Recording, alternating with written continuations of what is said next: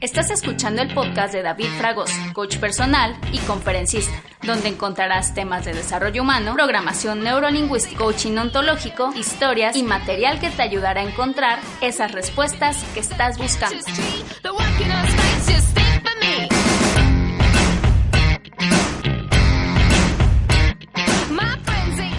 Hola, ¿cómo estás? Gracias nuevamente por visitarme y por escuchar estos audios. Gracias por seguirlos.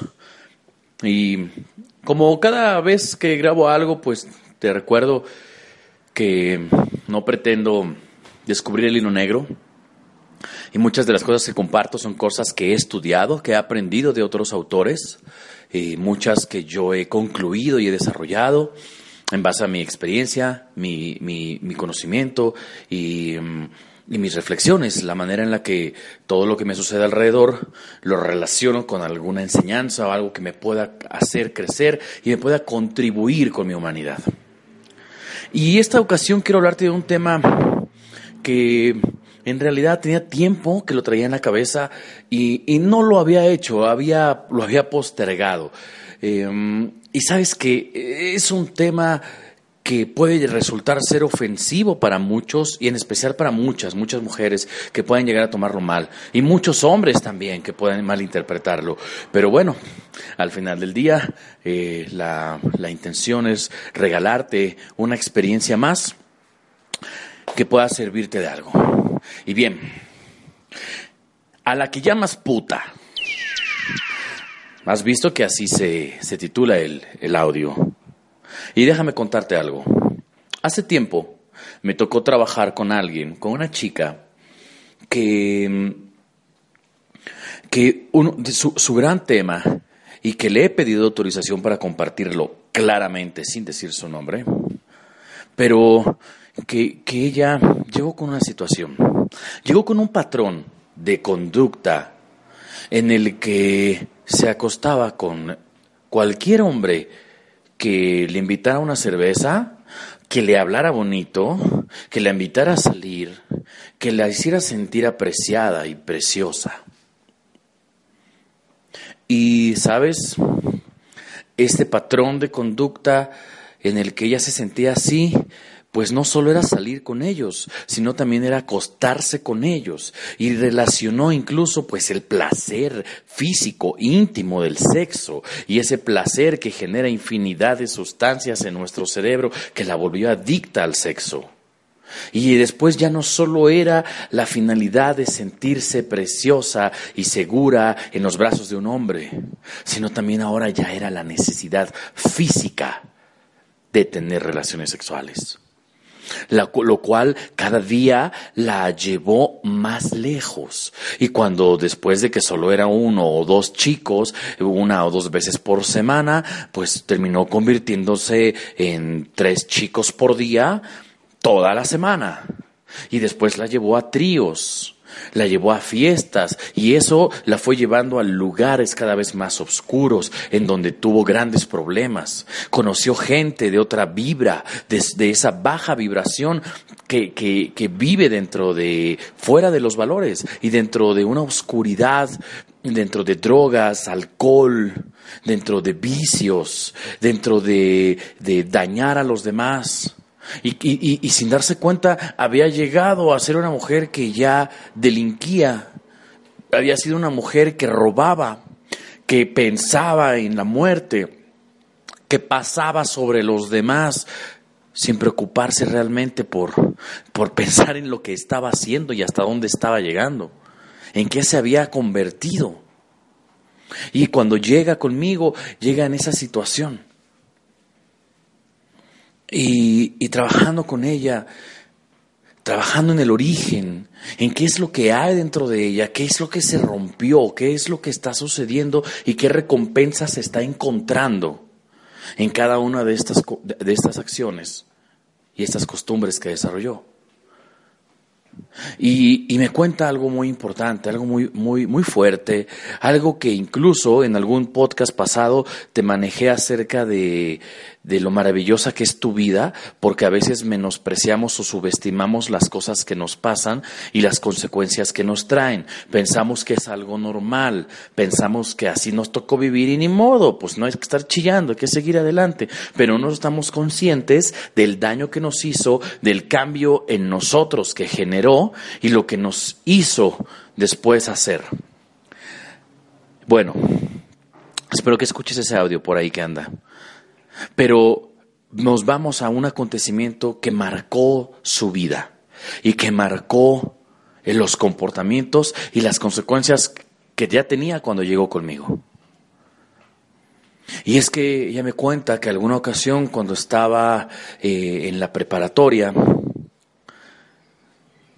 ella, ella siempre fue muy flaca, ¿no? Ella así se llama, de forma despectiva se decía flaca. Y, y pues incluso de cariño sus papás le decían flaca, pero ella me comenta que, que a pesar de que sabía que era de cariño, le pegaba que le dijeran flaca. Ella no quería ser una niña flaca, no quería ser una señorita flaca. Y le pegaba mucho y se comparaba con las mujeres que tenían más senos o más nalga o estaban más piernonas. O tenían simplemente, estaban más llenitas y no precisamente gorditas, simplemente que no estuvieran flacas. Y el día de la graduación, el día del baile de la graduación, ella se compra un vestido de esa, en esa ilusión en la que tú vas a tu baile de graduación, no como lo vemos en las películas, sino como la real. ¿Recuerdas tú tu graduación cuando te pusiste tal vez por primera vez un traje, cuando te pusiste por primera vez eh, un vestido de noche y llegaste a la graduación queriéndote ver hermosa y tú queriéndote ver un galán? Y cuando y eso es una fecha importante y especial porque todos los días te ves con uniforme, con esos uniformes que por cierto parece que están diseñados para que los hombres y las mujeres se vean mal, porque son te quedan mal por atrás, te quedan mal por adelante y por más por muy bonito cuerpo que tengas no se nota. Y bueno, resulta que estás acostumbrado a verlo siempre con ese uniforme y esa fecha en especial las puedes y los puedes ver de otra manera. Y bueno, ella llega a esa fecha y delante de todos, pues ella después de un par de horas de baile, eh, de pronto la gente se empieza a reír de ella y la chica más bonita del salón, a la que precisamente con la que ella se comparaba, con la que ella se decía, ay, es que yo no tengo esto y yo no tengo pierna, yo no tengo nada, ¿sabes qué?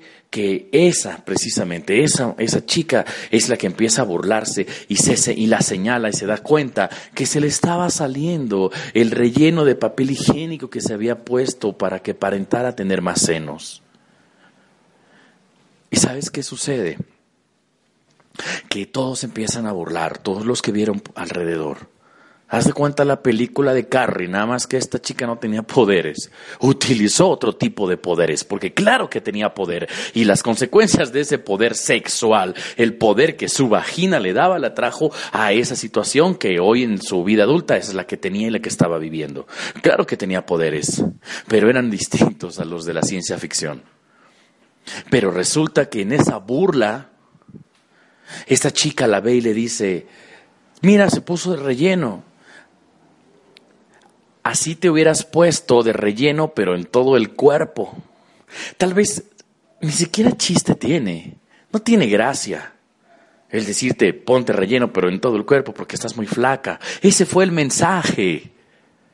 Estás flaca. Y sabes que esa humillación, esa humillación que vivió, siempre la hizo sentir fea la hizo sentir inferior, la hizo sentir insegura, la hizo sentir que no era digna de un hombre que a ella le gustara, que quisiera estar con ella, porque era fea y flaca. ¿Sabes qué? Que cuando llegó conmigo, debo decirte que yo reconocí a una mujer hermosa y de un bonito cuerpo. Sin embargo, ella no podía verlo. Ella seguía viendo en el espejo a esa adolescente humillada. ¿Qué sucedió? En su búsqueda de amor, en su búsqueda de protección, en su búsqueda de seguridad, de sentirse significativa para alguien y apreciada y valiosa y hermosa y bella, sensual, sexual y sexy para un hombre, descubrió que solo cuando se encontraba teniendo sexo con ellos, en esos momentos es cuando ella se sentía mujer. Cuando tenía relaciones sexuales y había que su teléfono sonaba y sonara y la buscara uno y la buscara al otro, ahí es cuando ella encontraba sentirse valiosa, bella e importante.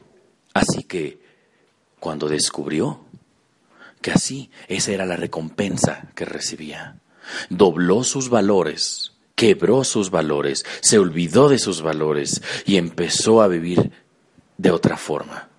Una forma en la que encontraba lo que necesitaba, pero de una forma destructiva. Y hoy a, a, esa chica es a la que llamas puta. Cuando atrás de lo que llamamos puta, de una forma tan despectiva y machista, en una ofensa sumamente grave, que se nos hace normal decirlo y que incluso entre mujeres lo utilizan para darse, para ofenderse.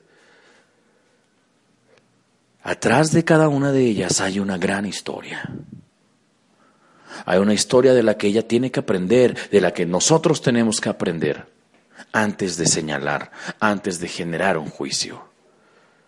Está claro que en la edad adulta te vuelves consciente de lo que estás haciendo, pero no precisamente significa que estés consciente del por qué lo estás haciendo y de cuáles son esas raíces tan profundas que te han hecho convertirte en lo que hoy te estás convirtiendo. Hay quienes piden ayuda, hay quienes buscan cambiar, hay quienes lo intentan, lo hacen un tiempo y después regresan a las andadas. Hay quienes nunca lo intentan y continúan como una forma y la única forma de vida que conocen. Pero ahora, en cada uno de nosotros, lo que hoy somos es el resultado de cómo buscamos cubrir nuestras necesidades. Si tú analizas quién eres hoy, te vas a dar cuenta que has buscado cubrir ciertas necesidades económicas, emocionales, sexuales, familiares, afectivas, de conexión, de significado, de variedad, de seguridad. Ya hablaremos de esas necesidades más adelante. No es algo que yo haya descubierto o algo que yo diga. Anthony Robbins, Arturo Orantes, grandes coaches que ah, directamente Arturo Durante se ha aprendido mucho de él sobre este tema. Ya te lo platicaré después. Sin embargo, te invito a que reflexiones. ¿Qué decisiones has tomado para cubrir tus necesidades actualmente? ¿Te han construido o te han destruido al momento de satisfacerlas? ¿Qué puedes hacer para empezar a satisfacer tus necesidades de una forma constructiva? ¿Qué tendría que pasar en tu vida? ¿Eres feliz así como lo estás haciendo? ¿Estás dispuesto a abrir tu mundo, tu mente tu conciencia a nuevas formas de satisfacer tus necesidades y de crecer y de contribuir con los demás? Gracias por escucharme. Síguenos nuevamente, te recuerdo las redes sociales, Bravo Coaching en Movimiento. ¿Tienes algún comentario? Escríbeme directamente. Mi correo personal es david